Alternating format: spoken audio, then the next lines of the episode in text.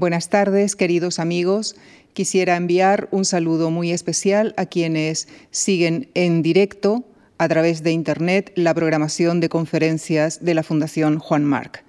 Es para nosotros un, un, gran gusto recibir esta tarde al profesor Eugenio Carmona, catedrático de Historia del Arte de la Universidad de Málaga. El profesor Carmona ha sido fundador, patrono y miembro del comité ejecutivo del Museo Picasso Málaga, donde actualmente sigue siendo asesor y dirige la Cátedra Picasso Fundación Málaga. También ha sido miembro del patronato del Museo Reina Sofía, así como investigador y asesor científico de prestigiosas instituciones artísticas nacionales e internacionales. Sus investigaciones se han centrado sobre todo en la vanguardia en España, así como en Juan Gris y, por supuesto, en Pablo Picasso, autor de numerosos artículos y publicaciones, entre las que destaca el catálogo de la muestra Picasso y la modernidad española, obras de la colección del Museo Nacional Centro de Arte Reina Sofía, del que fue comisario. Y precisamente viene a hablarnos de, de Picasso en tres conferencias glosará su vida, su obra y su tiempo. Pero este será solamente el marco general, porque en las conferencias verán ustedes la mirada particular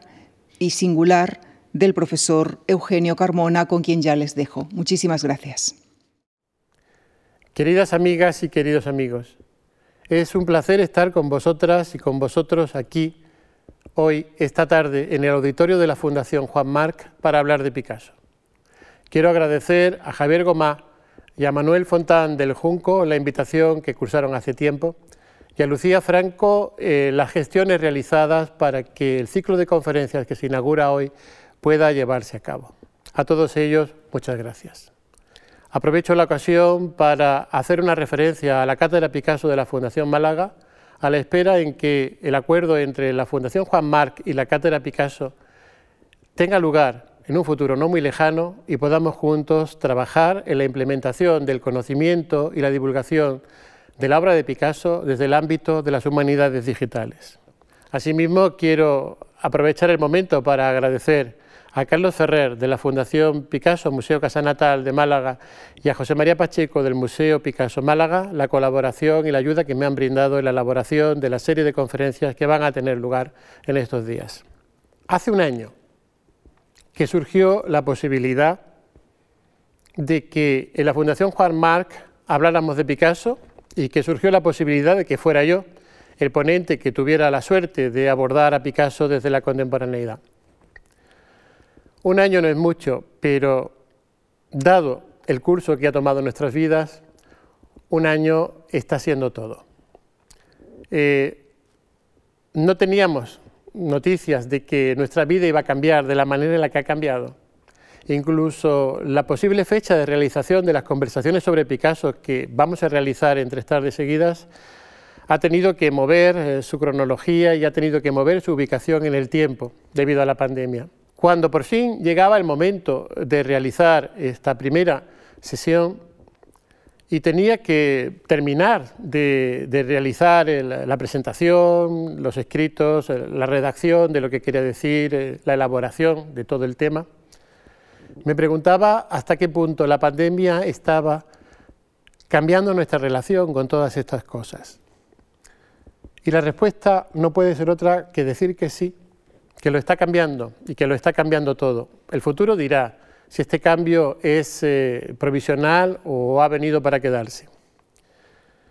Lo que a mí me ha sucedido es algo que creo que le ha podido suceder a otras muchas personas que se dedican a realizar labores de comunicación cultural o de comunicación intelectual, incluso a profesores u otro tipo de profesionales relacionados con el mundo de la cultura. Pareciera que en la situación actual abordar cualquier tema sea tener que plantearse cuál es la eficacia de ese tema con nosotros. ¿En qué consiste lo que ese tema nos dice? ¿Y en qué consiste lo que realmente ese tema aporta a nuestras vidas? En un principio pensamos en unas eh, conversaciones, en unas charlas, en unas conferencias, en las que la figura de Picasso era vista de un modo histórico, abordando tres etapas principales de su obra y de su vida, Nuestros títulos eran títulos eh, pensados para una mayoría, para un público habitual de esta sala. Pero ¿quién es hoy nuestro público si nuestro destino es el mundo digital? ¿Dónde está? ¿Dónde se abren los públicos, como les gusta decir en plural, a los especialistas en comunicación de museos y estrategias de, eh, marketing en la sociedad digital? Eh, llega un momento en que uno que pensaba que su discurso, su narrativa, su posibilidad de comunicar estaba situada en un momento y en un espacio determinados, se ve desbordado por una nueva realidad en la que ese espacio y ese tiempo se dilatan, aunque el auditorio de la Fundación Juan Marc sea un lugar de referencia incuestionable y extremadamente valioso para la cultura española de nuestro tiempo. Pensando en todo esto me ocurrió es que pensaba que o consideraba que los títulos que habíamos previsto eran válidos, que el modo de plantear lo que queríamos plantear era válido, pero que ante todo yo quería preguntarme algo. En definitiva, ¿quién es Picasso? ¿Por qué Picasso? Y sobre todo, ¿cómo en 2020 y en la perspectiva de abrirnos al 2021, cómo miramos a Picasso y cómo Picasso nos mira a nosotros? Porque no hay mirada que sea elaborada solo desde la óptica del que la realiza. Habrá una frase que repetiremos eh, en estos tres días que vamos a estar juntos. Es una frase genuinamente machadiana. El ojo que te mira no es ojo porque tú lo veas, es ojo porque te ve. El ojo de Picasso no es ojo porque nosotros lo miremos, es ojo porque nos ve. Y por lo tanto la pregunta de con qué ojo nosotros nos atrevemos a mirar al ojo de Picasso está profundamente mediatizada por la imagen que de Picasso tenemos. Y esa imagen de Picasso que tenemos y que manejamos y que nos hace acudir a su obra es una imagen que se ha forzado en las últimas décadas del siglo XX. Mejor que se ha forzado, que se ha realizado, que se ha elaborado en las últimas décadas del siglo XX. Y esta va a ser una de, las ideas que quiero mantener y que me bulle a la hora de de plantearme ¿no? quién es Picasso y cómo abordar a Picasso. Creo que la imagen que tenemos del último Picasso la proyectamos sobre toda la trayectoria de un artista que casi fue capaz de cumplir un siglo de vida y un siglo de relación con la experiencia artística. Por lo tanto, de los tres capítulos que tenemos para hablar de Picasso, Transformaciones, Memoria y Deseo, Laberinto e Historia, os voy a proponer que transformemos el tercero de ellos, laberinto historia, y lo convirtamos en el mismo marco cronológico en el que estaba previsto, en un recorrido sobre las miradas sobre Picasso que la sociedad europea en la segunda mitad del siglo XX ha fabricado, ha creado y que quizás el propio Picasso ha promocionado. Es por ello que el título inicial que teníamos de Picasso Pablo Ruiz Picasso, su vida, su obra, su tiempo, me gustaría que coincidiera, que se mirara a sí mismo en un espejo con otros títulos, como por ejemplo Picasso y la economía política de las imágenes, o como por ejemplo Picasso y las identidades del arte moderno. Quizás sea de rigor explicar ahora estos títulos con el eh, que se tienen que mirar, como decía, en el espejo con el título inicial que teníamos pero prefiero dejarlos situados. Picasso y la economía política de las imágenes, Picasso y las identidades del arte moderno, para cuando al final de nuestro recorrido por la obra de Picasso podamos llegar quizás a alguna conclusión, recuperarnos y meditar unos minutos sobre qué era lo que queríamos decir con estas denominaciones.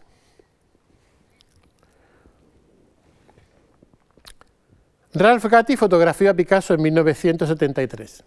Picasso murió ese mismo año. Dos años antes, en 1971, Picasso dibujó, pintó, si quieren, su propia muerte, su rostro convertido en calavera, en la que sin embargo su mirada se mantenía. Creo que a muy pocos seres humanos y a muy pocos artistas les ha sido dado el don de poder anticipar su propia desaparición y aceptarla dentro del curso vital de los acontecimientos. Y creo que en el caso de Picasso, cuya vida fue tan intensa, esta aceptación tuvo que ser un momento extraordinariamente especial y extraordinariamente, extraordinariamente difícil de aceptar para él mismo. Y sin embargo, anticipándolo, nos vino a decir, lo acepto tal como es. Y no solo lo acepto tal como es, se decía a sí mismo Picasso probablemente, sino que en este 1971, en el que Picasso, un hombre de 90 años, se dibujaba a sí mismo con el rostro cadavérico, tenía la fuerza y la voluntad de representar la idea de la maternidad y la paternidad de nuevo. Como si pensara que en su propio final había un principio y que en su principio, como decía Juan Ramón Jiménez, estaba el que debería de ser su propio fin. Años antes, en 1948, Robert Capa fotografió a Picasso paseando en un cochecito a su hijo Claude, acompañado de su esposa de entonces, eh, eh, eh François Gillot. Vemos un Picasso que viste un calzón corto, que lleva una camisa floreada abierta y que realiza una tarea que hoy es habitual en nuestras calles y que hoy incluso tiene un cierto aprecio en la conveniencia social de lo que es aceptable y no solo aceptable, sino lo que es decorosamente bueno, pero que en 1948 probablemente no era tan habitual. Picasso, sin embargo, asumió pronto que su vejez, en 1948 Picasso tenía 67 años, 48 y 19, si no, si no sumo mal, Picasso asumió que el comienzo de su vejez tenía que revestirse del halo de lo que socialmente e históricamente se consideraba que era lo contrario que la vejez representaba. Incluso algunas revistas eh, norteamericanas e inglesas del momento, como la que tienen en pantalla, Look, mostraron a Picasso también, fotografiado por Robert Capa, eh, en su vida familiar cotidiana, ¿eh? dando a entender una realidad en la vida del artista que no era la habitual en los artistas plásticos y visuales del momento. Picasso disfrutaba de su vida en la Costa Azul y no solo disfrutaba de su vida en la Costa Azul, sino que se mostraba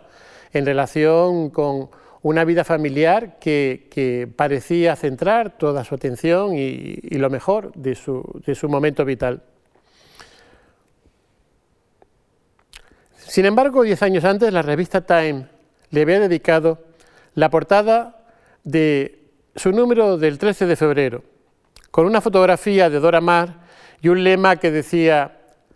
¿podremos entender cantar a los pájaros? ¿O por qué no entender el canto de los pájaros? Picasso aparecía delante de uno de sus desnudos del año 1932,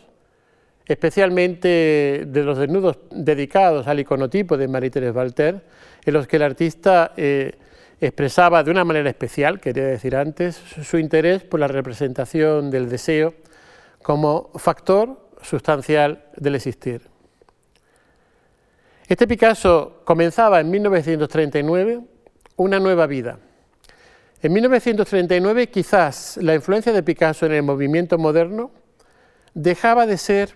la que había sido hasta entonces. Veremos que no del todo es así por algunas razones vinculadas al desarrollo de una nueva pintura norteamericana. Pero aunque la influencia de Picasso se hiciera factible, lo que podríamos denominar su liderazgo del movimiento moderno quizás años antes había comenzado, si no a declinar, que me parece que es un término que no se debe utilizar, sí a no mostrarse como tal. Sin embargo, es a través de la prensa ilustrada, de la prensa de la cultura de masas, donde Picasso va a encontrar un lugar para seguir en contacto con el público y donde a través de su imagen va a expresar todo un sentido de cómo la vida modifica el arte y cómo el arte está directamente unido a la vida. Time dedicó, por supuesto, muchas portadas a muchas figuras de referencia. El mismo 1939 que Time dedicaba a, Picasso eh, la portada, quizás porque Guernica había paseado por todo Estados Unidos y por gran parte también de México eh, en apoyo al, gobierno de la República Española, Time compensaba con una portada dedicada al general Franco, como si lo que en aquel momento eran protagonista y antagonista tuvieran que sopesarse en un juego de contrarios que para Picasso fue la motivación principal del sentido social de su vida durante muchos años. Sin embargo, a pesar de que Time elaborara esta eh, eh, eh, alusión a Picasso que le convertía en un referente de los medios de masa, fue sin duda la revista Life, la que desde 1944 a 1968 e incluso con un número posterior en 1971, dedicó sistemáticamente un recorrido a la visión de lo que la obra y la vida de Picasso eran en aquellos momentos. Lo hizo del mismo modo en que la revista Life se pronunciaba sobre otros temas y lo hizo convirtiendo a Picasso en un referente visual, donde era tan importante la obra de Picasso como la imagen de Picasso ella misma. Pero resulta francamente significativo que en 1944, a la hora de hablar de cómo las artes renacían en el París de, la posguerra, la revista mostrara la mano de Picasso como si tuviera la capacidad de hacer una suerte de quiromancia y querer leer en la palma de su mano lo que había sido su fortuna y su destino para el arte y para el cambio cultural que en todo Occidente se había operado a través de su obra y a través de la creación del arte moderno. Es cierto que a veces estas revistas, Life también, mostraban un Picasso que siempre era proclive a dar una imagen bizarra de sí mismo y a dar una imagen, lo que podríamos decir, fuera de orden o fuera de norma de lo que se esperaba que un artista, que para entonces, si pensemos que desde los años 40 la imagen del artista está eh, pues muy mediatizada por el artista comprometido con su propio arte del expresionismo abstracto norteamericano o con el artista que deviene en el plano del intelectual, como ocurre en la Europa del, eh, en la que el existencialismo crea una atmósfera de, tensión entre el artista y la sociedad, ¿verdad? Picasso, sin embargo, aparece como alguien a quien no le importa dar una imagen de una cierta bizarría o de una cierta excentricidad, e incluso la revista Look se atreve a jugar con Picasso y la imagen de Marilyn Monroe, modificando el rostro y la mirada del artista y queriendo establecer en la mirada del artista una relación con esta nueva Venus rubia que habría aparecido eh, por obra y gracia simplemente del diseño gráfico en, eh, en, un momento determinado sin que Picasso nunca dijera o diera constancia eh, de su relación con ella. Pero lo que tanto la portada de la revista Look como la figura con Picasso con la flor en la oreja que reprodujo la revista Life nos pone de manifiesto es algo importante. Picasso no solo aparece en la revista de los medios de masas, no solo a través de su imagen encauza y define su destino de artista, sino que además, de una manera inusitada y que creo que con anterioridad no puede ser encontrada en otros muchos artistas que hayan sido recogidos en documentos gráficos, digo que de una manera inusitada Picasso nos muestra habitualmente su cuerpo. Y esto es un primer dato para entender a Picasso. La relación con nuestros cuerpos ha cambiado mucho, sobre todo recientemente. Eh, nuestra sociedad es la sociedad eh, de la exhibición del cuerpo a través de los medios de comunicación. En la sociedad de los años 50, de los años 60, esto todavía no había surgido como registro social de comunicación ni como, eh, diríamos, como sintaxis de la manera de expresar algún tipo de comunicatividad entre un sujeto y el entorno que le rodea. Y mucho menos se pensaba ello en la figura de un artista. Y mucho menos se pensaba ello en la figura de un anciano. La capacidad que tiene Picasso a una determinada edad de mostrar su cuerpo, está funcionando como una metáfora, está funcionando como un símbolo. La pregunta puede ser, ¿símbolo de qué? ¿Metáfora de qué? Quizás podemos dejar la pregunta en el aire e intentar responderla más lentamente. La revista Life, mientras mostraba este Picasso, que, como en la revista Look también, mostraba su propio cuerpo y se relacionaba con estrellas y con figuras del mundo del espectáculo de una manera imaginaria, o mostraba su vida privada como realización equivalente a su experiencia artística, mostraba además imágenes de la España del momento que poco tenían que ver con lo que Picasso representaba o con lo que la imagen de Picasso daba a entender. Franco deviene un cazador, o Franco llega a ser un cazador, llega en un momento a decir la revista, ¿no? y analiza el régimen de Franco desde claves que nos resultarían sorprendentes, hoy mismo en su capacidad de análisis y de comprensión de un fenómeno que ya se empezaba a intuir desde los Estados Unidos como extraordinariamente complejo. Pero quizás fue en el número de 30 de enero de 1950, en las conocidas fotografías de eh, Guillaume Milly, en las que Picasso aparece pintando con un haz de luz, con un lápiz de luz, imágenes en el aire, las que nos dan la imagen del artista que se consagra a sí mismo en esta década como una especie de demiurgo que no solo trabaja en un lugar especial y distinto, sino que aun mostrando buena parte de su cuerpo desnudo como si fuera un fenómeno natural, como algo que le une a la misma vida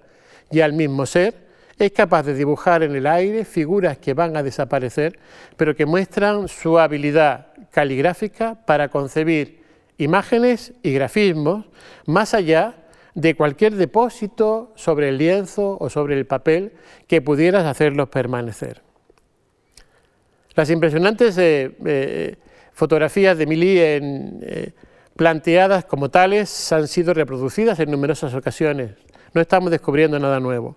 Lo que me sorprende es ver cómo en las páginas de la revista Life podíamos encontrar en blanco y negro estas reproducciones de estas verdaderas acciones performativas de Picasso.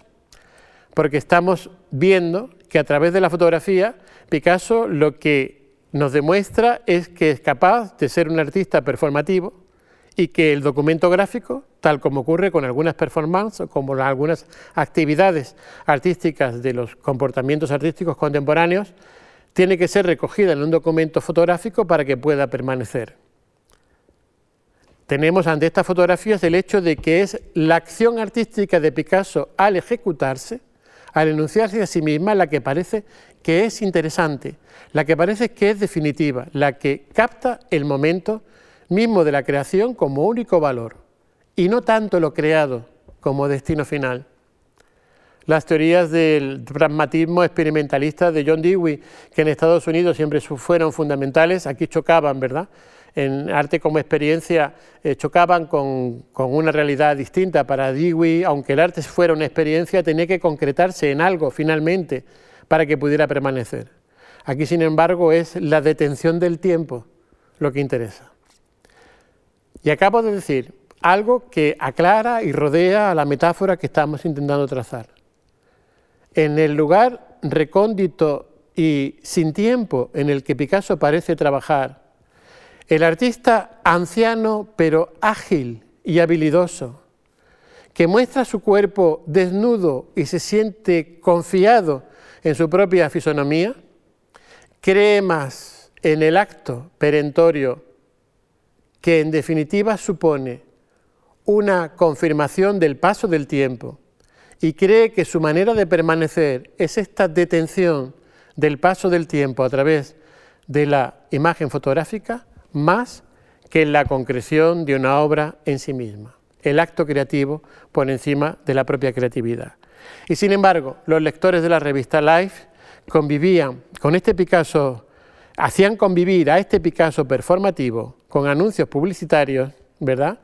De lo que los niños tenían que tomar para estudiar o para crecer o para portarse mejor. El blanco y negro atemporal de las fotos de Picasso, fotos que algunas de ellas luego se, eh, realizaron también en color, contrastaba con el color propio de los más medias de los años 50. Pero lo que es interesante es que poco antes de que se hicieran estas fotografías de Picasso y se publicaran en la revista, en la propia revista Life se dedicó un reportaje a Jackson Pollock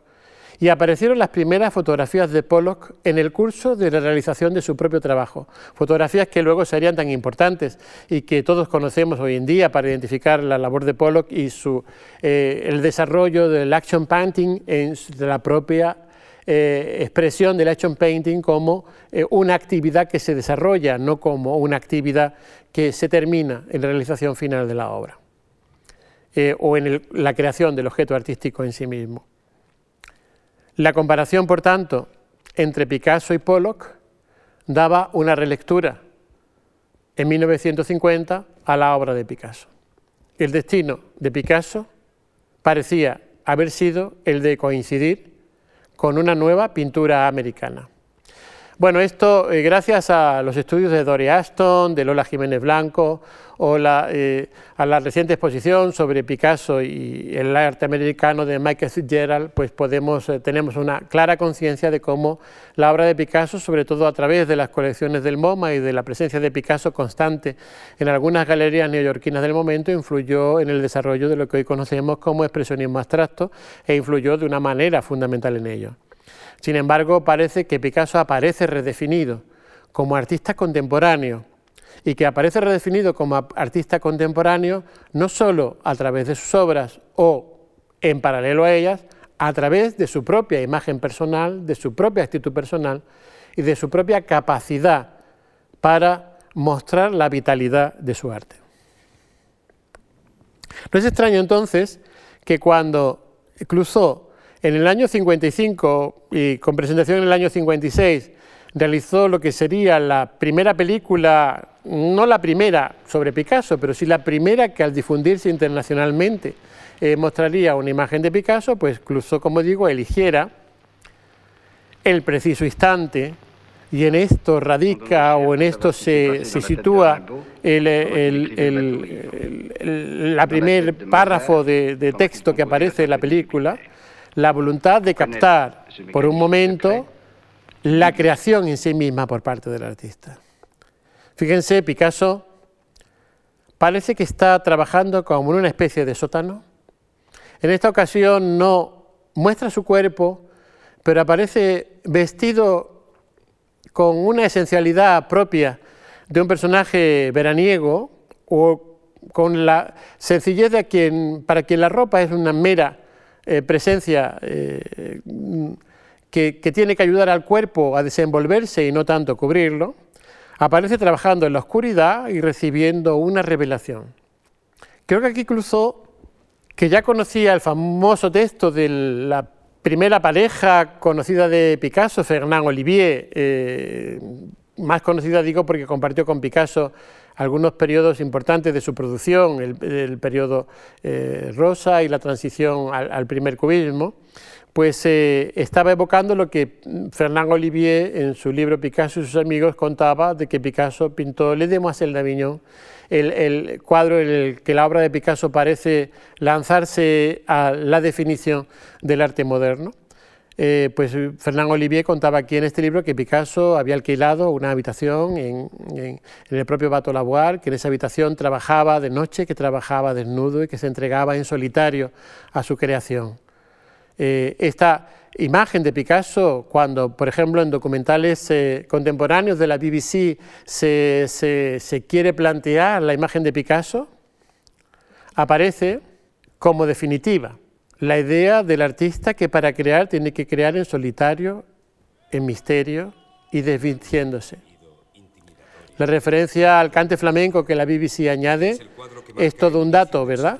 A la hora de desvelar la identidad de Picasso, dato que por supuesto Clouseau eh, manejó solo relativamente en algún momento. Es decir, hay algo que se reitera, hay algo que tiene una cualidad de lo que podríamos llamar una acción a posteriori, un après coup, algo que ya ha ocurrido y que al repetirse define lo anterior. Este Picasso que a partir de los años 40, finales de los años 40 y primeros años 50, es eh, divulgado como un fenómeno creativo a través de la fotografía y en revistas ilustradas para la sociedad de masas, está repitiendo una vez tras otra en su identidad el momento inicial de su definición del arte moderno a la hora de realizar Le Demoiselle d'Avignon. Como si el ritual de realizar Le Demoiselle d'Avignon fuese tan importante como la obra ella misma y como si en este momento histórico lo que se hubiese de, que transmitir de Picasso fuera que la creación en él aparece como algo decisivo y espontáneo eh, y decisivo, quiero decir, eh, con respecto a su carácter de artista que solo desplegando su propio cuerpo, su propia corporeidad, puede desarrollar aquello que quiere desarrollar. Todo esto que decimos sobre la imagen de Picasso tiene que ser visto de una determinada manera que las prácticas sociales contemporáneas nos ayudan a ver. Creo que Picasso habría sido un fabuloso Instagramer. Y creo que la conciencia sobre su propia imagen y sobre su cuerpo que tuvo el Picasso anciano ya estaba presente en el Picasso joven. Aquí tienen una serie de fotografías de Picasso en diversos momentos de su vida, en el año 15, en el año 22, un poco más eh, en, el año 10 eh, aproximadamente. Hay una que es de 1901, esta que tienen aquí en la parte inferior, que son fotografías provocadas por el propio Picasso. Son fotografías cuyo autor no conocemos porque en algunos casos es el propio Picasso quien ha posado ante un espejo o es el propio Picasso el que ha preparado la cámara, ha situado a otra persona en algún lugar para que la sostenga y se ha, fotografiado a sí mismo según su propia determinación. Cuando los jóvenes y los no tan jóvenes hoy en día lanzan su propia foto a través de Instagram o cuando ante el espejo se hacen una foto para comunicar su propia fisicidad a los demás, me resulta realmente sugerente que Picasso ya lo hiciera desde entonces y que lo transmitiera a Dora Maar y que Dora Maar nos mostrara, como es, consabido y que todos conocemos, eh, porque es eh, algo eh, que, vive junto al Guernica y que siempre se comunica junto a Guernica, el reportaje de la elaboración de Guernica que Dora Maar realizó en diversas sesiones fotográficas, que nos viene a decir aquello que ya estábamos viendo con anterioridad eh, con respecto al Picasso que se, que se fotografía y que aparece en las revistas ilustradas. Es querernos decir que el proceso de la obra es tan importante como el proceso en sí mismo y que la propia imagen del artista aspira a ser tan importante como la obra que está realizando o quiere estar en comunicación con ella. Desde luego, si hay un momento en el que todo este Picasso que estamos describiendo aparece, Creo que es eh, en el verano de 1948 cuando Robert Capa realiza algunas de las fotografías que, comentamos. Aparece Picasso, eh, eh, ¿verdad?, portando en la playa, portando una sombrilla con la que cubrir a François Gillot. Aparece como el hombre maduro que reverencia a la figura femenina sugerente, adorable, que sonríe. Y al fondo, aunque la presencia de Javier Vilató, sobrino de Picasso, sea anecdótica, aparece la presencia de un hombre joven que, sin embargo, parece alejarse de la escena. Robert Capa captó esta fotografía en un instante de convivencia con los Picasso eh, que aprovechó para, mm, para captar lo que llamaríamos hoy en día una instantánea, pero el punctum, tal como lo comentaba Bartes, existe es decir, la interpretación, la presencia de Vilató y la interpretación de la figura joven que transforma el significado de la foto está de una manera subyacente, presente y comunica ante nosotros una realidad de Picasso que quiere, ante todo, mostrar su vitalidad. Su vitalidad, su alegría de vivir, su voluntad de comunicarse con eh, el medio natural y de estar conforme consigo mismo, que contrasta con su implicación pocos años antes en el Partido Comunista francés, con su implicación, como por ejemplo la foto que vemos abajo con MSC en el Congreso de los Intelectuales por la Paz, que se, eh, se, desarrolló en la República Checa en 1948, con su apoyo al arte español en el exilio, como vemos en este cartel de 1947, o con sus dibujos ya en el año 51, un poco más tarde, dedicados a criticar las exposiciones de arte eh, hispanoamericano, las bienales hispanoamericanas que el régimen de Franco comenzó a realizar para eh, homologar la actividad artística del interior de la geografía española con la realidad artística internacional o para al menos para crear una conciencia artística que diera una imagen distinta de lo que las relaciones entre el régimen de Franco y la cultura se suponía que eran. Existe por tanto una dualidad entre un Picasso público ¿eh? que accede a algunos medios privados y un Picasso privado que sin embargo a través de las revistas y de, algún otro medio de comunicación se hace siempre público. La aportación del Picasso final es hacer de su vida privada un hecho público, llevar su vida privada al terreno de la autoficción o de la narración biográfica como forma artística. Y en ello Picasso parece ser, desde luego, un artista contemporáneo. Y así siguió la proyección de su imagen hasta la segunda mitad de los años 50 del siglo XX, en la que David Douglas Duncan fotografió a Picasso en la California y en las que nos dejó algunas fotos que en su mayoría fueron también publicadas por las eh, grandes revistas o magazines del momento, en la que Picasso aparece bailando con eh, Jacqueline Rock, en este caso, y con, eh, mostrándose a sí mismo ya en una edad eh, aún eh, más avanzada que en las fotos anteriores de capa, con una vitalidad y con una seguridad impresionantes en sí mismo y a la hora de mostrar su propio cuerpo. David Douglas Duncan realizó esta, esta fotografía probablemente en 1957. Para nosotros 1957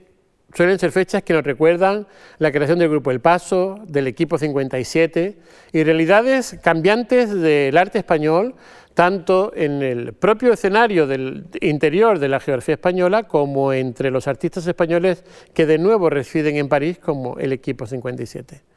Dos tendencias que aparecen contrapuestas como la cierta herencia del informalismo que recoge el paso, según decimos, de una manera eh, diríamos, canónica y establecida, pero quizás un poco discutible historiográficamente, y diríamos la voluntad del equipo 57, sin embargo, de hacer un arte que estuviese basado en una objetividad eh, de otro cariz y en recursos eh, de relación con la concepción de lo artístico que no eran tan habituales en lo que se ha considerado siempre la tradición cultural española, pero que sin embargo tuvieron un arraigo y una proyección formidable en estos años. Picasso, sin embargo, insiste en ser un artista que pervive en su mundo figurativo y que, sin embargo, se muestra a sí mismo como objeto artístico eh, a través de la expresión de su vitalidad. Y es que este año 1957, que es el año en el que David Douglas Duncan fotografía a Picasso de esta manera, es el año de muchas otras cosas y de una gran transformación de la escena cultural en todo Occidente. De 1957, por ejemplo, es la primera, no aparición, pero sí la primera presencia internacional decisiva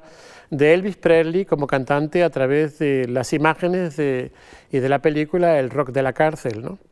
que podemos quizás oír un momento pensando en las imágenes de Picasso que David Douglas Duncan elaboró.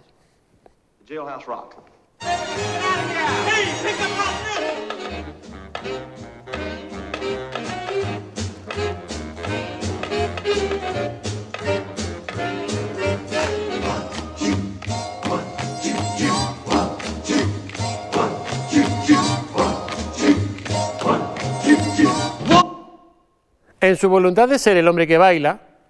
Picasso está más cerca de Elvis Presley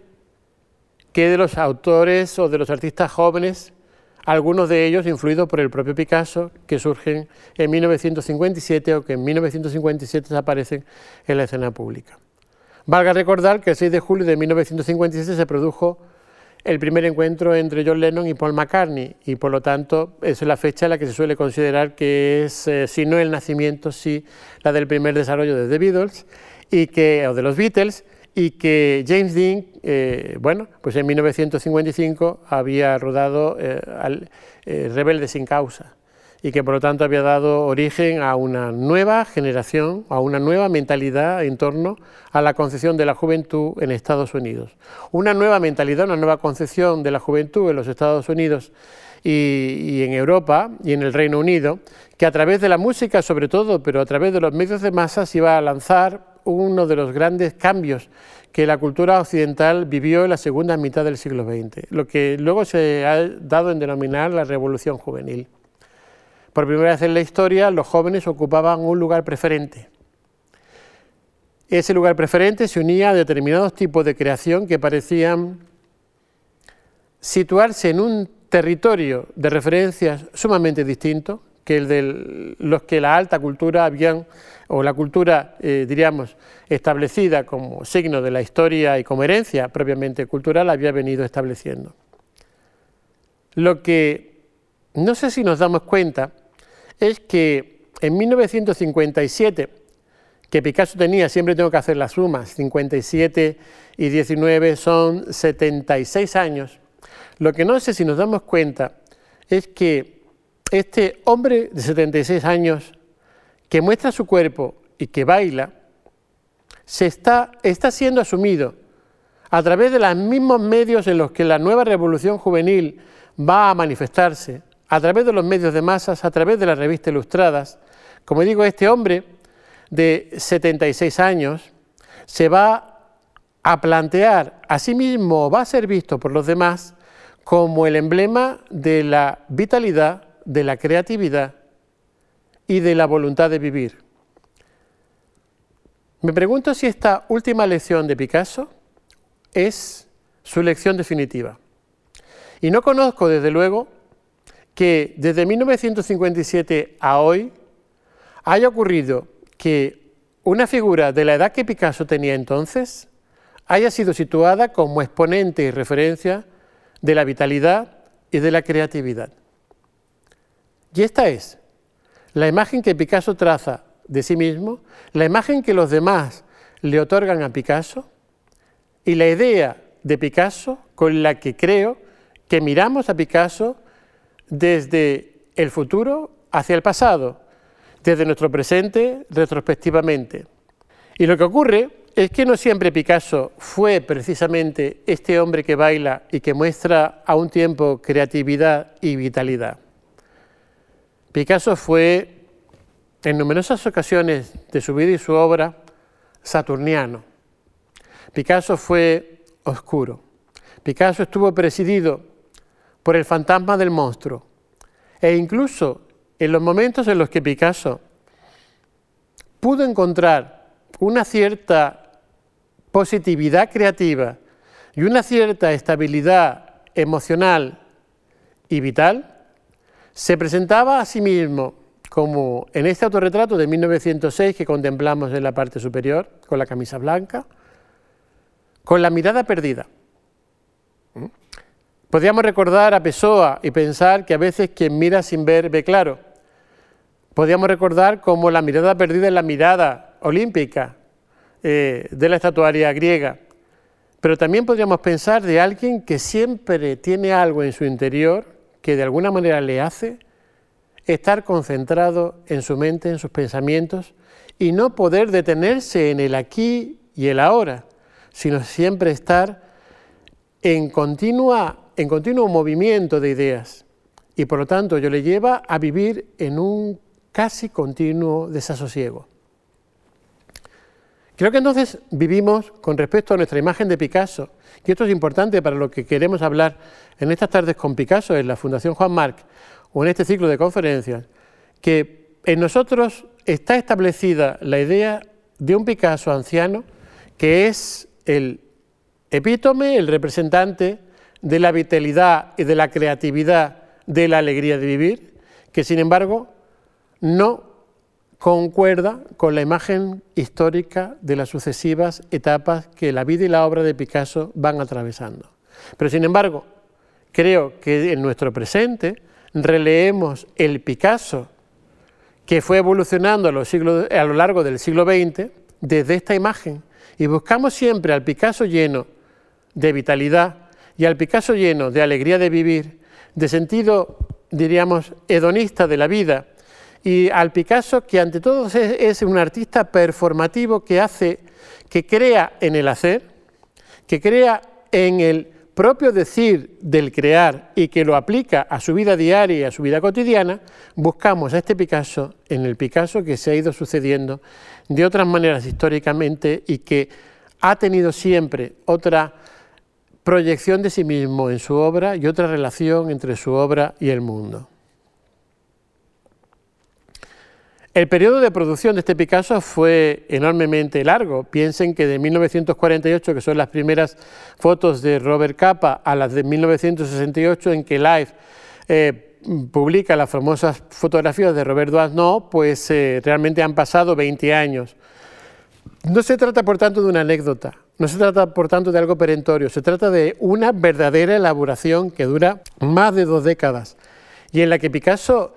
eh, desarrolla no solo una ecuación de su propia imagen y de su propia realidad como artista en relación con el mundo y, que le rodea, sino que además va a ver cómo el proceso que su imagen genera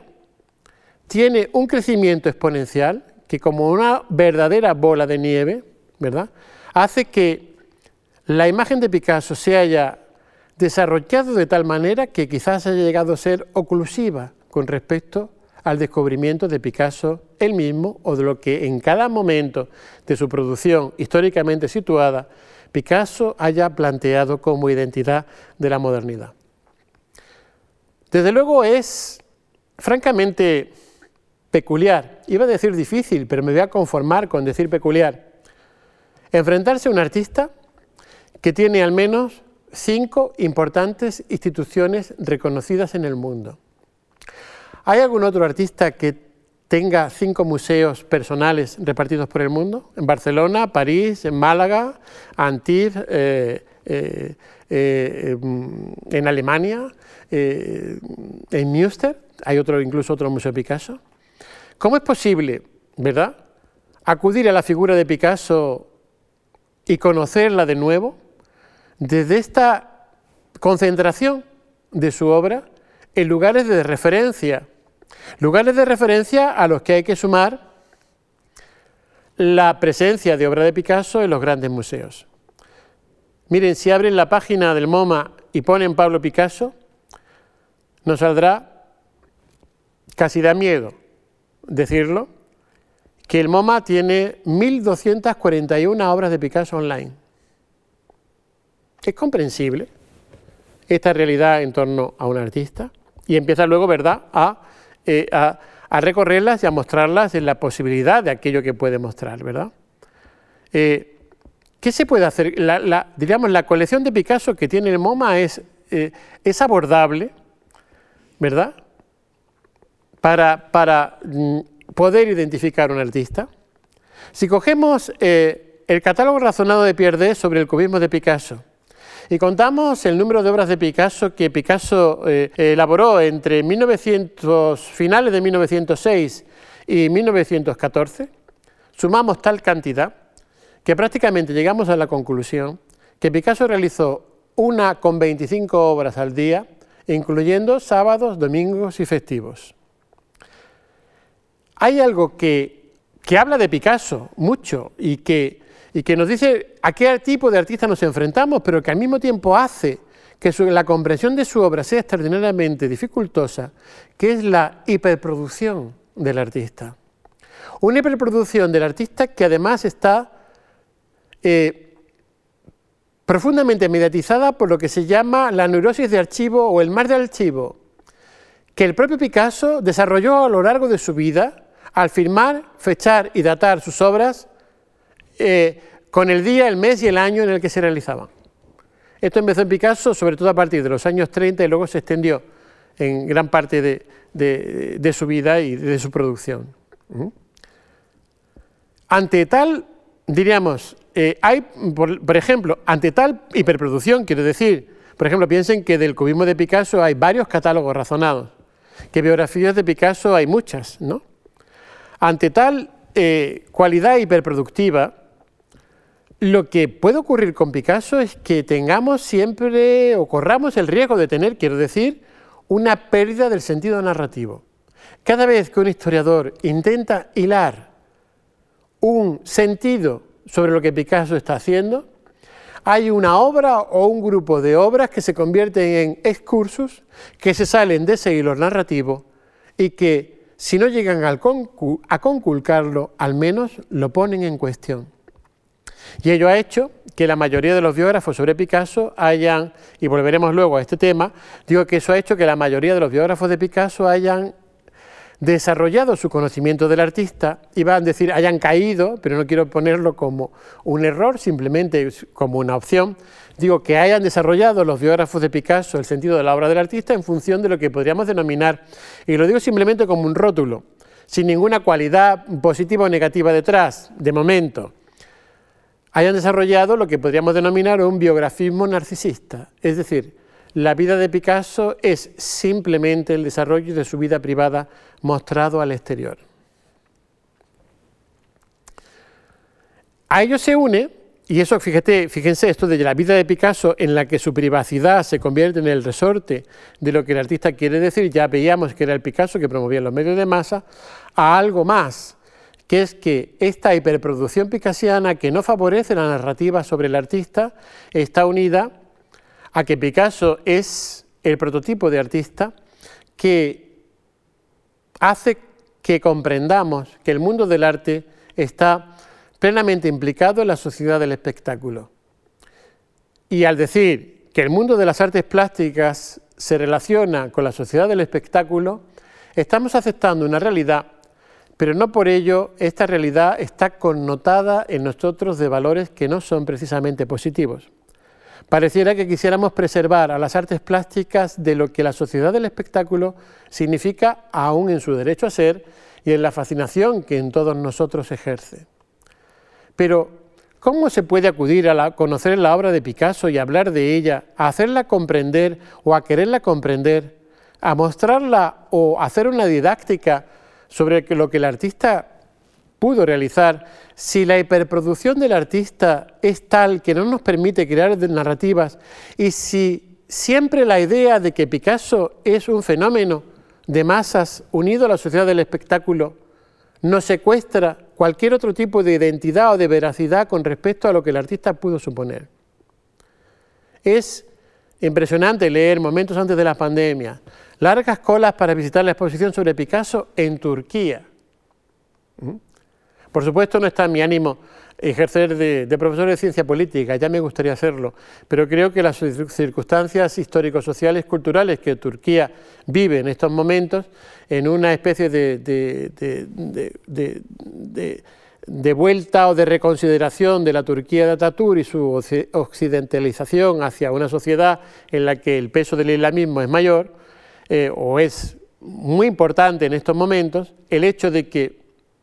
en esta sociedad que vive ese cambio cultural profundo, que es un cambio de más político y de estructura de poder, Picasso provoque largas colas, es lo mismo que otras experiencias de Picasso en otros lugares culturales. Efectivamente, lo están ustedes pensando y pasaremos luego a hablar de ello. El fenómeno de Picasso convertido en referente de la sociedad del, espectáculo está muy unido a la globalización y cómo ello ha afectado el conocimiento de la obra de Picasso. Pero fíjense, hablo de la relación entre Picasso y la sociedad del espectáculo y parece que me pongo fino y que me pongo un poco eh, en prevención y que parece que esto no va conmigo. Yo mismo fui el comisario de una exposición que se llamó Picasso y la modernidad española, cuyo, uno de cuyos principales méritos para revistas de Art Newspaper, cuando la exposición se presentó en Sao Paulo y en Río de Janeiro, fue decir que la exposición había sido la más visitada del mundo. Perdónenme que me echen estas flores y que me salga este momento de vanidad en el discurso de esta tarde, pero es una vanidad que al mismo tiempo, con la que al mismo tiempo me castigo, me fustigo, me doy unos cuantitos latigazos, porque en alguna medida el dato que hay sobre la exposición en la prensa especializada no lleva tanto ni a las tesis que quise mantener, ni a los efectos de la curaduría que quise ejercer, sino al efecto mediático que une a Picasso en la sociedad del espectáculo. Es decir, por mucho que quien trate a Picasso quiera huir de esta realidad sociológica picasiana, la realidad sociológica picasiana llega y te invade. De tal manera que uno de los grandes éxitos expositivos picasianos de las pasadas temporadas ha sido la exposición en el Gran Palais Picasso Manía, en la que precisamente se habla de este tipo de utilizaciones por parte de algunos artistas y por parte de los medios de masas del fenómeno que Picasso supone. Picasso está unido en ese mismo sentido a la especulación, a la especulación económica, y lo digo eh, en el sentido que mercado, especulación y diríamos y, creación de fetiches eh, eh, artísticos, creo que no descubro nada, ¿verdad? A la hora de hablar de esto y que tampoco hay que remitirse a la escuela de Frankfurt para hablar de la alienación en la sociedad capitalista con respecto a los productos de consumo vinculados a la cultura. Es algo que todos sabemos, ¿no? Y que incluso, pues, en un momento determinado, no hace muchos años, tuvo una extraordinaria importancia al ver o al llegar el momento en el que en la sala de Christie's las mujeres de Argel, la famosa pintura de posguerra de Picasso en los años 50,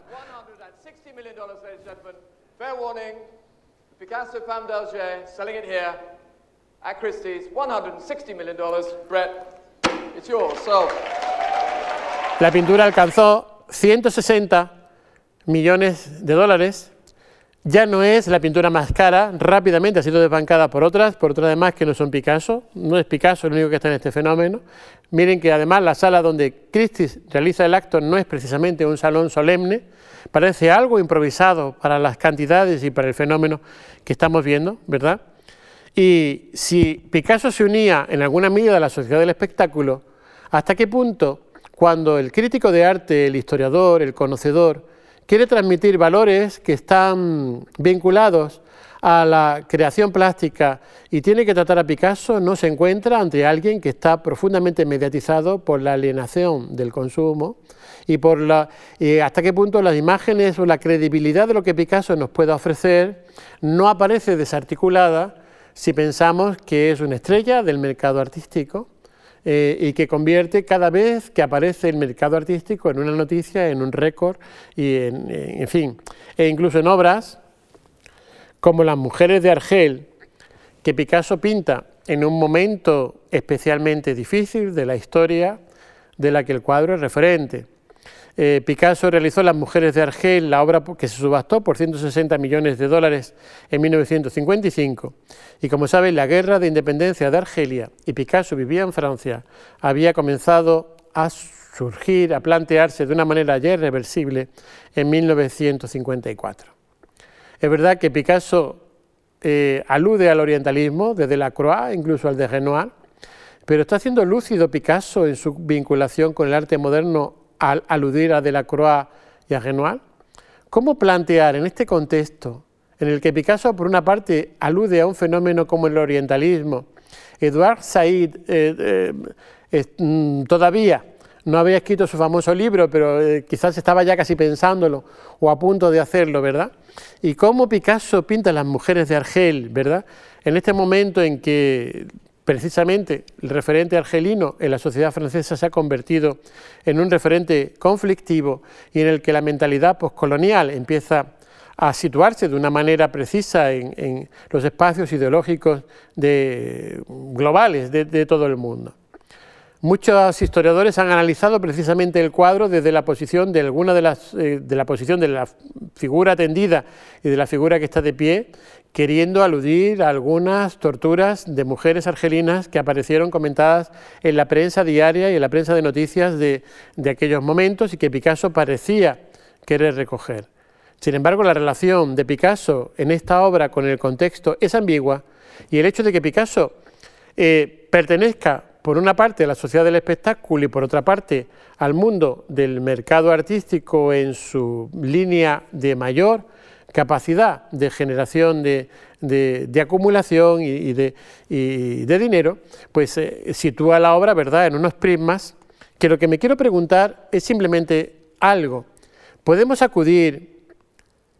libres de toda carga exterior a contemplar las mujeres de Argel de Picasso en 1955 solo como un cuadro,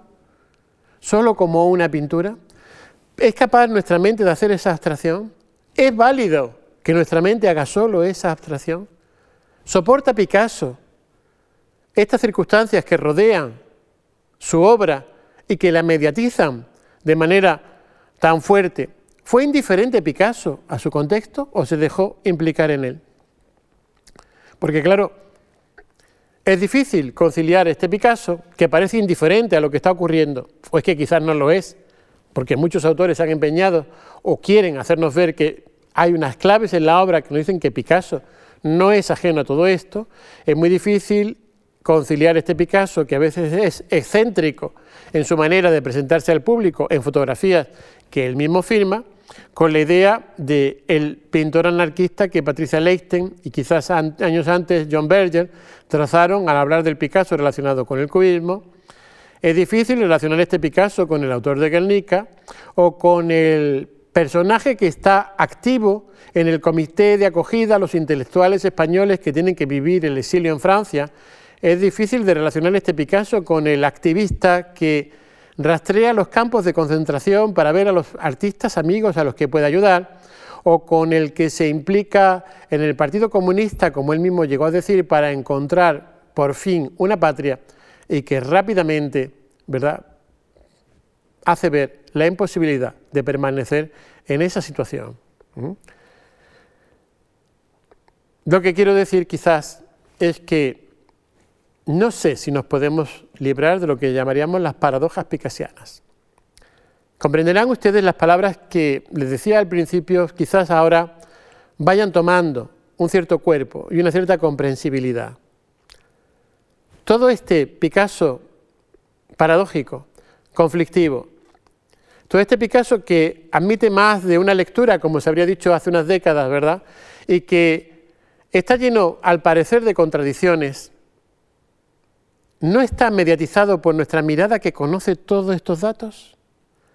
¿Y cómo era la mirada de Picasso hacia nosotros al vivir todas estas situaciones? Me parecía que en 2020 no podía abordar la figura de Picasso desde la tribuna de la Fundación Juan Marc sin tener en cuenta todo esto. ¿eh? Porque este Picasso que pinta a las mujeres de Argel es un Picasso que está en una conexión directa con M. César y con Wilfredo Lam, y que a pesar de todo lo que se dice, a través de sus relaciones también con Leopold Sédar Senghor, relaciones que tenía desde los años 20, es alguien que conoce de cerca y apoya todo el fenómeno que se ha llamado la teoría de la negritud. Es más, Leopold Sédar Senghor quiso ser ministro, me parece, en un determinado momento a Picasso, ministro de Cultura. Y es sumamente peculiar el giro que ha dado esto en nuestros tiempos. Si MSC y Leopoldo Sedar Senghor valoraron, o Wilfredo Lam en su momento, valoraron positivamente que Picasso hubiese utilizado las claves del arte negro en su obra, la teoría postcolonial contemporánea parece a veces discutir como inapropiada esa utilización de Picasso de los recursos basados en las culturas africanas subsaharianas. Mm, la cuestión sigue abierta, pero lo que quiero decir es que desde esta doble visión, o sea, lo que quiero decir es que hoy en día no podemos hablar de la relación de Picasso con lo que se ha llamado siempre, entre comillas, arte primitivo, como a lo mejor hace 20 o 25 años o 30 años lo pudo hacer William Rubin al comisariar exposiciones en el MoMA, porque nuestra conciencia de la poscolonialidad y nuestra conciencia del lugar de qué es lo primitivo ha cambiado sustancialmente. Y tenemos desde ellas que entender a Picasso. Pero lo mismo que desde algunas instancias de medios académicos norteamericanos se ha podido criticar la utilización por parte de Picasso del arte negro, ¿eh? tenemos que recordar los apoyos que Picasso tuvo de los intelectuales que llevaron a cabo la liberación de sus países del colonialismo. ¿eh? Sin embargo, los artistas que contemporáneamente trabajan desde su condición étnica, miran a Picasso y lo hacen como Rotimi, Fanny Cayode o como la propia Lorna Simpson, intentando asumir posiciones que no son ni críticas ni acríticas, sino que transversalmente recorren lo que Picasso hizo para intentar reeditarlo y al darle nueva imagen, intentar comprenderlo mejor. Pero lo que no podemos es ya plantear este tema en Picasso con ingenuidad. Si yo hubiese venido a la Fundación Juan Marc y hubiese hablado de Le Demoiselle d'Avignon y de la influencia del llamado arte negro y lo hubiese situado solo como un dato que los espectadores tienen que conocer y me callara todo lo problemática que es, toda la, problemática que es este, este pensamiento o esta manera de comprender esta apropiación de Picasso contemporáneamente, yo a ustedes les estaría mintiendo, no les estaría diciendo la verdad. Esta es la reflexión que abordar, estas, una de las reflexiones que abordar estas charlas en la Fundación Juan Mar me han suscitado. ¿Cómo hablar de Picasso desde el momento presente? Creo que sin la pandemia y sin lo que la pandemia psicológicamente ha hecho que se cruce en, nuestras mentes, esta situación no se habría provocado. Pero hablar hoy de Picasso, es decir, hay este problema, hay esta circunstancia de paradojas, de contradicciones en el análisis de la obra de Picasso, que hacen, por otro lado, que en artistas contemporáneos comprometidos piensen que Lorna Simpson fue la primera mujer afroamericana eh, que fue eh, invitada a la Bienal de Venecia, ¿verdad? Pues piensen que gracias a esta problemática, más que enfrentar la obra de Picasso de una postura meramente crítica y derogatoria, lo que estamos es que lo que estamos haciendo es que Picasso nos devuelva una vez más las claves de nuestro presente y del modo en que pensamos nuestro presente. Y ocurre lo mismo, creo, cuando planteamos la conciencia crítica de Picasso desde la conciencia crítica de los estudios de género. Esta obra de Barbara Kruger, Your Body is a Battleground, creo que pocas veces se relaciona con el hecho de que Andrés Salmón y luego recogido por Alfred Barr hablaron de que cuando Picasso pintaba a las señoritas de Aviñón era como situarse en un campo de batalla, el cuerpo femenino como campo de batalla. ¿eh? Hay detrás de la obra de Barbara Kruger una eh, derogación de la obra de Picasso o hay la voluntad de querer efectuar un replanteamiento. Desde luego, Judith Chicago fue más tasativa, ¿no? Eh, al, diríamos, en un momento determinado, en alguno de sus libros y en alguna entrevista, prácticamente insultar a Picasso. Prácticamente decir que si quería ser mujer artista, ella quería tratar el tema de la masculinidad como objeto, tal como Picasso había tratado el tema de la feminidad como objeto. Y que por lo tanto su posibilidad de insultar a Picasso le hacía situarse verdaderamente como artista. Sin embargo, creo que detrás de este cuestionamiento de la mirada de género, Picasso puede aparecer conculcado, pero también puede aparecer rehabilitado como el artista que quizás planteó el problema en un determinado momento de su producción. ¿eh? Y ello nos llevaría quizás a un planteamiento más eh, envolvente y más, eh, diríamos, queriendo superar la cuestión desde otro cariz, si pudiéramos en algún momento relacionar el estudio de la obra de Picasso con la biopolítica. Los cuerpos de Picasso, el artista anciano que muestra su propio cuerpo y que es capaz de desafiar el mito de la juventud, el mito del cuerpo esculpido, el mito del cuerpo hiperproducido y joven como emblema de la belleza a través del orgullo de su ágil cuerpo de anciano, ¿verdad? Alguien que nos transmite en su ancianidad este mensaje, no será que está entendiendo el cuerpo desde una voluntad de liberación de la propia entidad corporal, más allá de la dominación que los poderes ejercen sobre nuestros propios cuerpos? Yo creo que si pudiéramos atravesar el sentido de lo que la biopolítica ha querido establecer después de Foucault entre nosotros y reconsideráramos la obra de Picasso, ¿verdad? En ese sentido, nos encontraríamos que quizás, y uno esto con el pensamiento de género o el pensamiento crítico de género anterior, nos encontraríamos que Picasso no es tanto un representante de una visión patriarcal y heteronormativa del cuerpo femenino en el arte y del propio arte, sino el primer artista que cuestiona esta visión. Y que podría hacerlo a través de la vinculación de Picasso con elementos políticos disidentes de la sociedad en general. Esto es un planteamiento que diríamos está inuche, que está en ciernes, ¿eh? pero que en 2020 es lo que puede hacernos recuperar a Picasso, o lo que puede hacernos que volvamos a mirar a Picasso incorporándolo a nuestro presente. Porque también creo que podría existir, no solo desde la biopolítica, sino desde la teoría queer, una reconsideración de buena parte de lo que la obra de Picasso ha podido ser. No voy a ser yo el primero que plantee esta cuestión. Recuerdo que hace muchos años ya mi querido amigo y admirado profesor Robert Lubar, eh, hasta hace poco tiempo residente en Madrid y profesor de la Universidad de Nueva York, planteó precisamente un Picasso queer a través del retrato de Gertrude Stein que el artista realizó en 1906. Y todo fue un artículo, diríamos, eh, Robert Lubar hizo de una manera mm, premonitoria sobre a dónde podrían ir, diríamos, los estudios sobre Picasso o la comprensión del arte de Picasso. Lo que nos encontramos es que en Picasso hay tal comprensión del arte antiguo que Picasso llega a darse cuenta de que la frontera entre lo masculino y lo femenino a la hora de realizar determinadas iconografías en el arte antiguo a veces aparece borrada. Y es esa misma frontera la que él quiere borrar en algunas de sus realizaciones.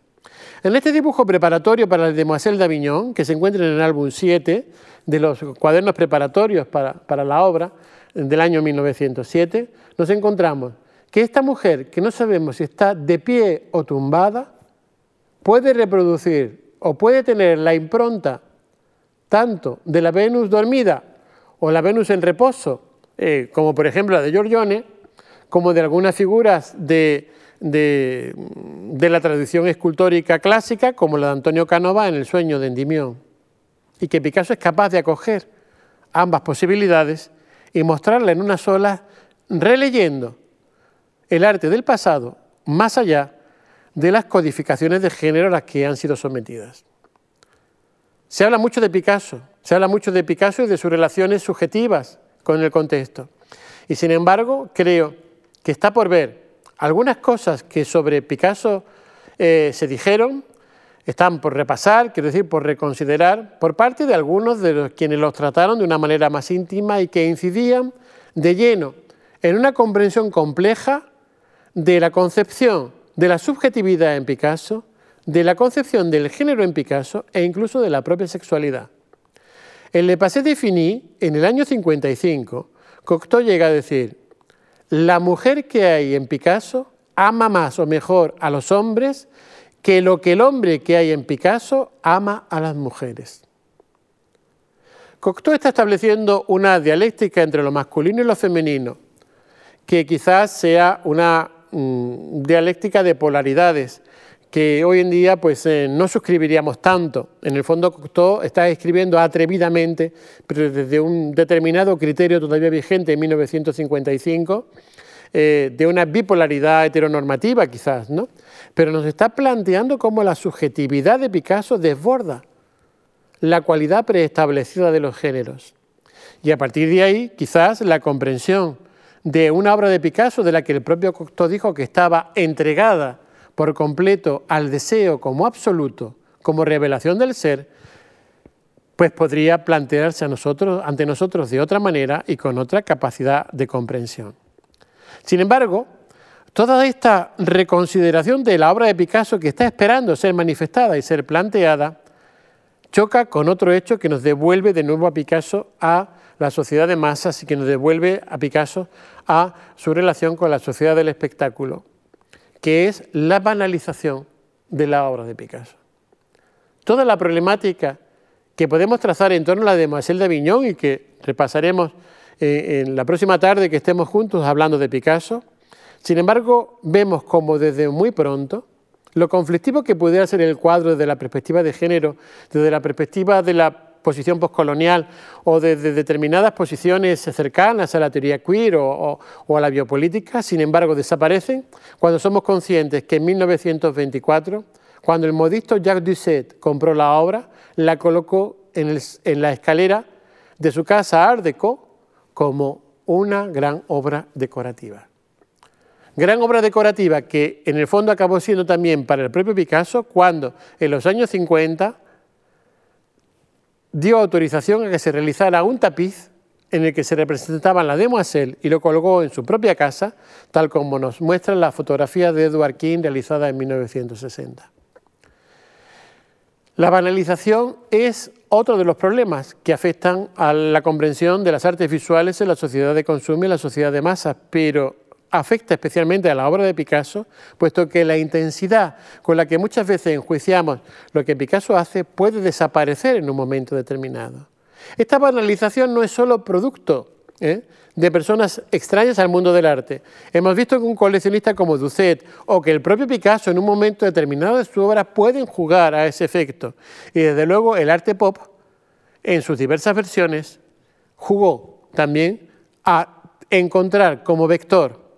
de consideración de la propia actitud pop ante el mundo la banalización de la obra de Picasso. Desde luego, cuando Erro sitúa a una de las mujeres que lloran del entorno de Guernica en este otro entorno casi de cómic o de, o de, viñeta, está banalizando esa, la pintura y todo el círculo de pinturas que consideramos las más dramáticas del siglo XX y que las que más atienden a la condición humana por parte de la obra de Picasso. Lo mismo ocurre cuando Lichtenstein coloca a Picasso en, en un terreno de lo meramente decorativo, ¿verdad? lo cual fue quizás el punto de partida para que en un determinado momento se criticara a Picasso desde su posición en la institución arte como sostenedora de determinados valores que hacen del museo un apartheid donde todo es posible, mientras que la realidad de la vida cotidiana, la realidad de los individuos en la identificación de su propia yoidad y de su propia dificultad, de su propia subjetividad, perdón, cada día es más dificultosa. Fue Mauricio Catelán, ya premonitoriamente en 1998, quien a convertir a Picasso en una especie de, eh, de, gran guiñol o en una especie de muñeco de los gigantes y cabezudos que saludaba a la gente, que se mostraba a sí mismo, ¿verdad? Eh, en una actitud explosiva con su camisa de marinero y, sus,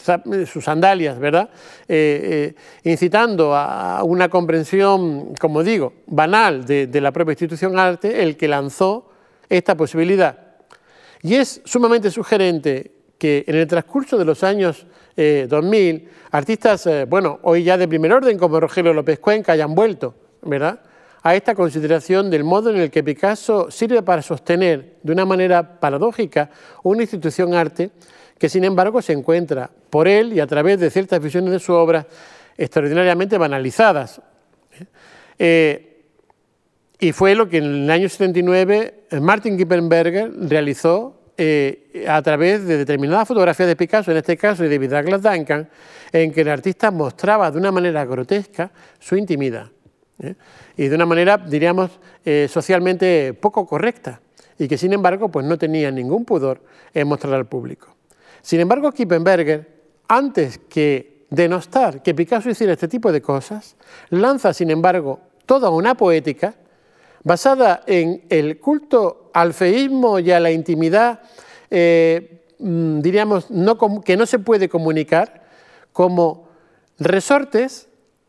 para establecer una nueva imagen del individuo en su soledad y ante el espejo. Y él asume la propia personalidad de, la personalidad de Picasso al mostrarse en ropa interior de esta manera intentando hacer una, toda una serie de pinturas en las que se demostraría, ¿verdad? Pintura que mostró algunas de ellas la Galería Leyendecker en, Santa Cruz de Tenerife, en la que tendería a mostrar un nuevo sentido de la intimidad masculina en el mundo contemporáneo. Pero lo que ocurre con el fenómeno de la banalización de la obra de Picasso es que asistimos de algún modo a la banalización de la banalización. Es decir, al hecho de que sobre algo banal, sobre algo que banaliza Picasso, como es colocar su efigie en un banco de la Plaza de la Merced delante de la casa en la que nació en Málaga, revestir a Picasso con la bufanda y la gorra del Club Deportivo Málaga, que por cierto le va muy mal en segunda y no es un club del que eh, diríamos eh, se esté sacando un rendimiento de orgullo eficaz en los últimos años, ¿verdad? Haciéndolo, haciendo una reivindicación localista de su figura. Sin embargo, esta idea del disfraz, de la banalización, de la banalización, no está presente en el propio Picasso cuando en los años 50 le gustaba bromear con algunos tópicos de, eh, diríamos, de la cultura española al disfrazarse de torero o al disfrazarse de picador o al disfrazarse de, mm, de una manera estrafalaria de otros personajes? ¿No fue Picasso partidario de su propia banalización? ¿Y cómo puede la banalización de Picasso, promocionada por el propio Picasso, llevarnos a leer su obra más dramática o su obra más trascendental?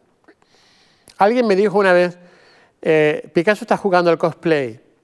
y me parece una idea que vamos a retomar en los próximos días. No se tratando de un disfraz, sino como de vivir la historia de un personaje otro. Un personaje otro que se ha convertido ya en otro tipo de referencia a la hora de entrar en el mundo global. Mm, eh, tuve la ocasión, y voy a poner experiencias personales para ver cómo se une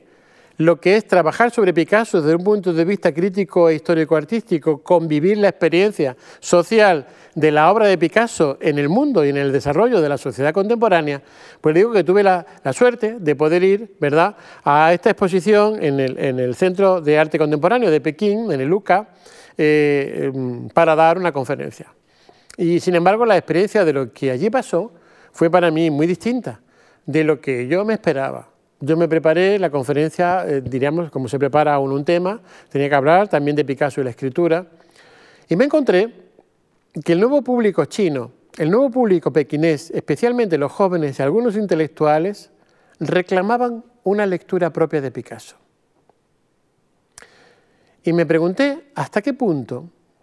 claro, cuando a mí esto me provocaba una cierta, eh, como diría, sorpresa, ¿verdad?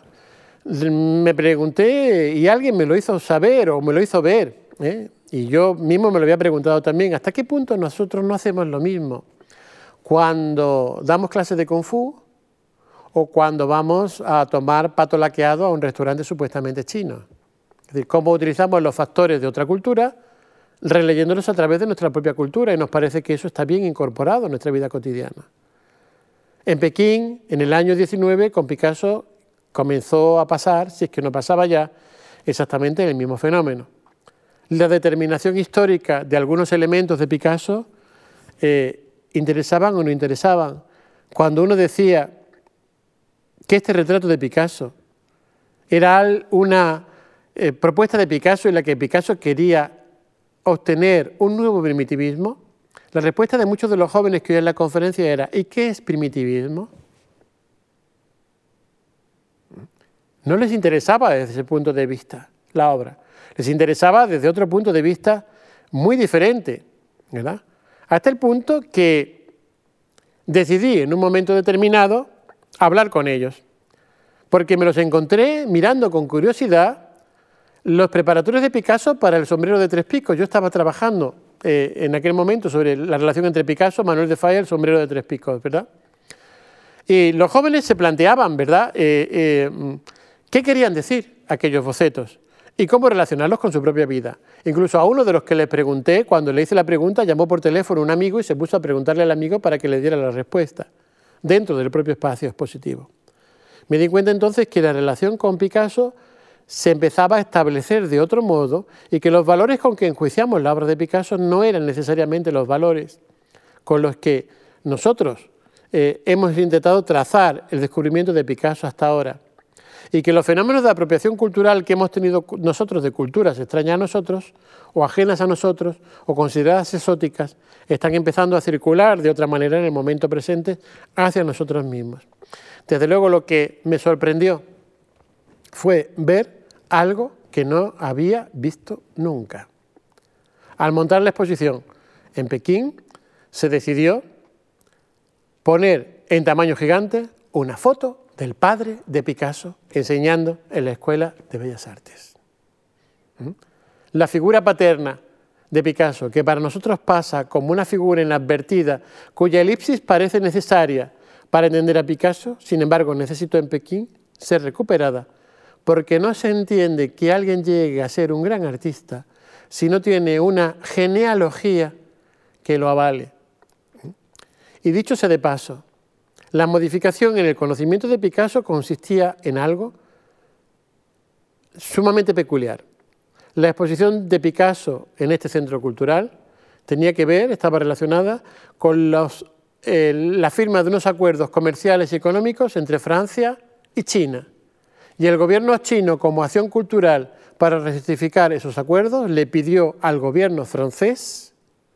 una obra, una gran exposición de un artista español como Picasso, exposición que se hizo a través de los fondos del Museo Picasso de París. Las traslaciones culturales de Picasso, la transterritorialidad en la que la obra del Picasso global entra, va a pasar a ser otra de las definiciones del propio Picasso. Pero es que no es necesario irse tan lejos. Sigo con mis experiencias personales.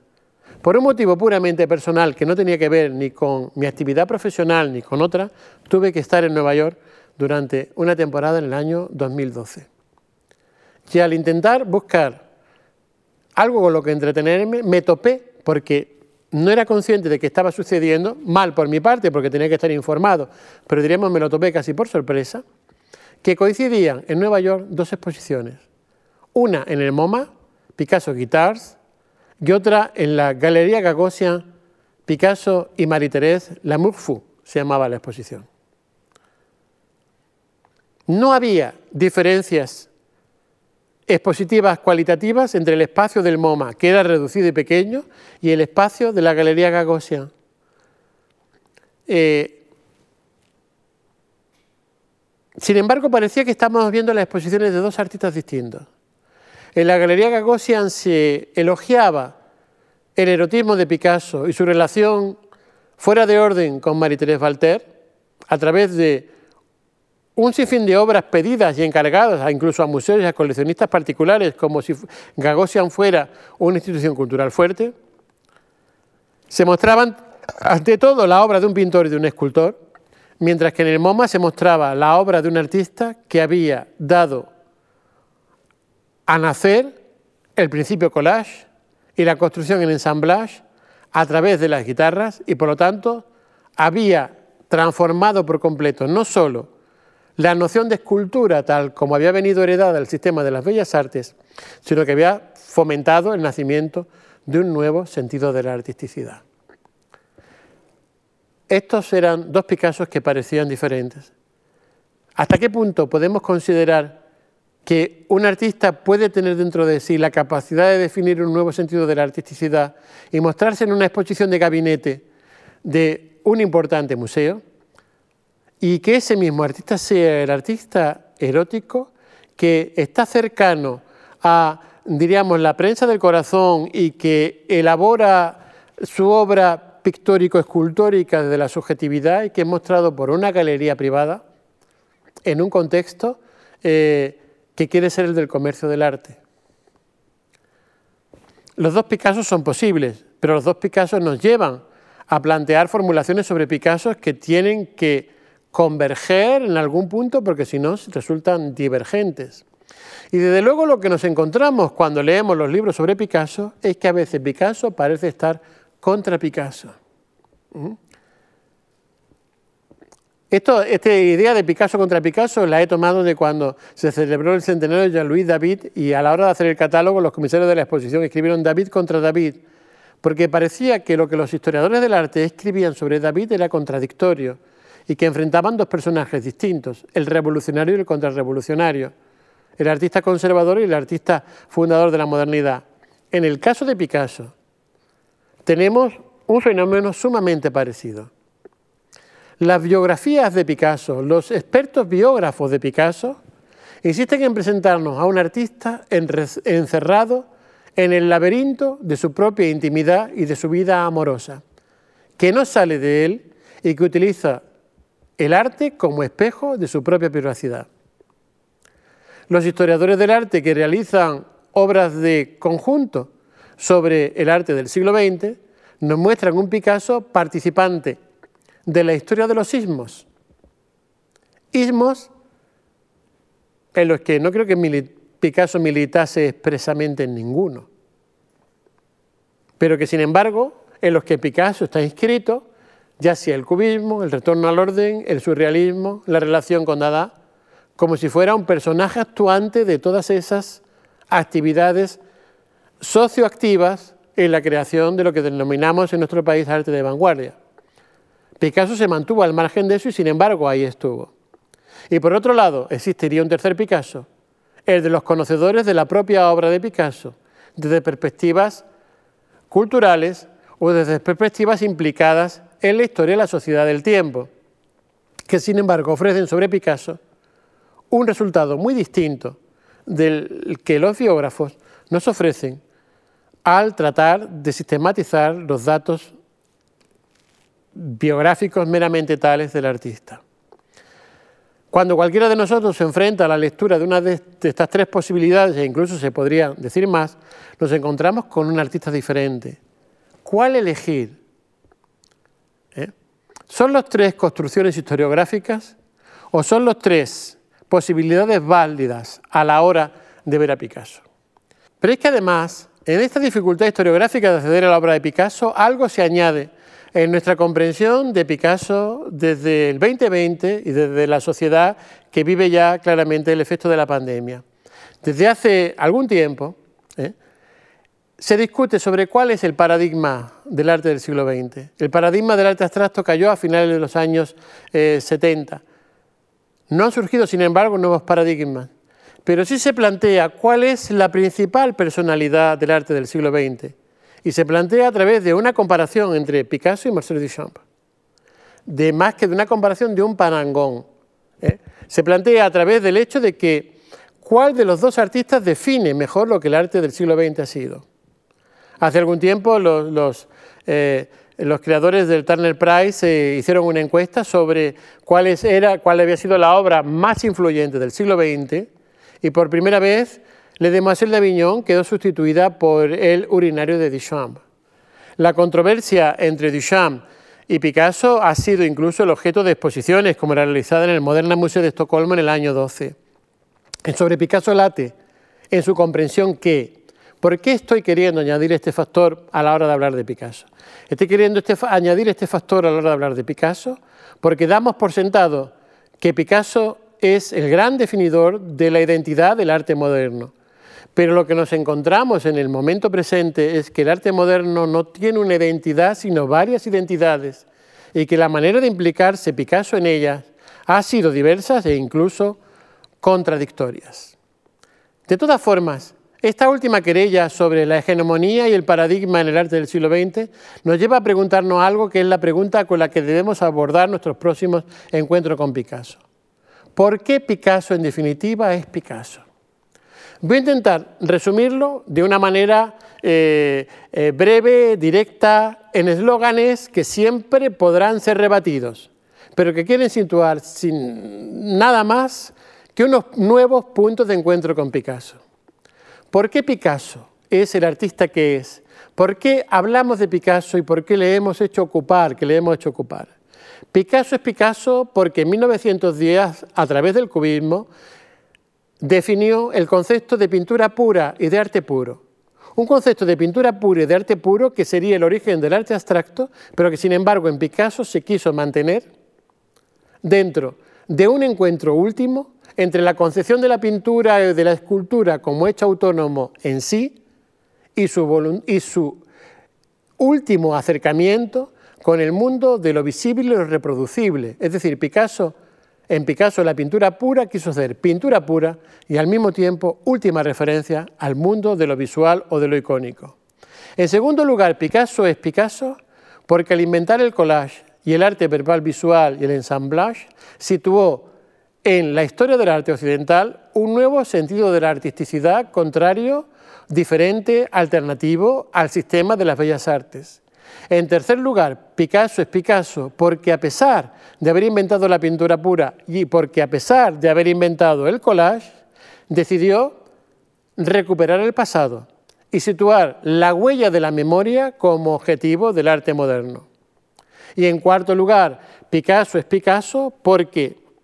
fue el artista capaz de, a pesar de recuperar el clasicismo para la modernidad o querer situar esa paradoja entre clasicismo y modernidad, situó a continuación la realización plástica del deseo como el factor como el factor decisivo, como un absoluto de cualquier sujeto existente. Y ello no impidió que, sin embargo, dicho sea, en quinto lugar, Picasso fuera Picasso porque fuera capaz de revelar en todo momento la relación que en el sujeto moderno existe con la idea de lo monstruoso y con la idea de la otridad destructiva. De tal manera que, en sexto lugar, Picasso llegó a ser Picasso porque fue el artista capaz de comprometerse políticamente con un nuevo sentido de la humanidad. Y por último, Picasso es Picasso por todo lo que hemos dicho esta tarde, porque fue el anciano capaz de convertirse en la plasmación misma de la creatividad y de la vitalidad en el mundo en el que los jóvenes se habían convertido en referencia histórica.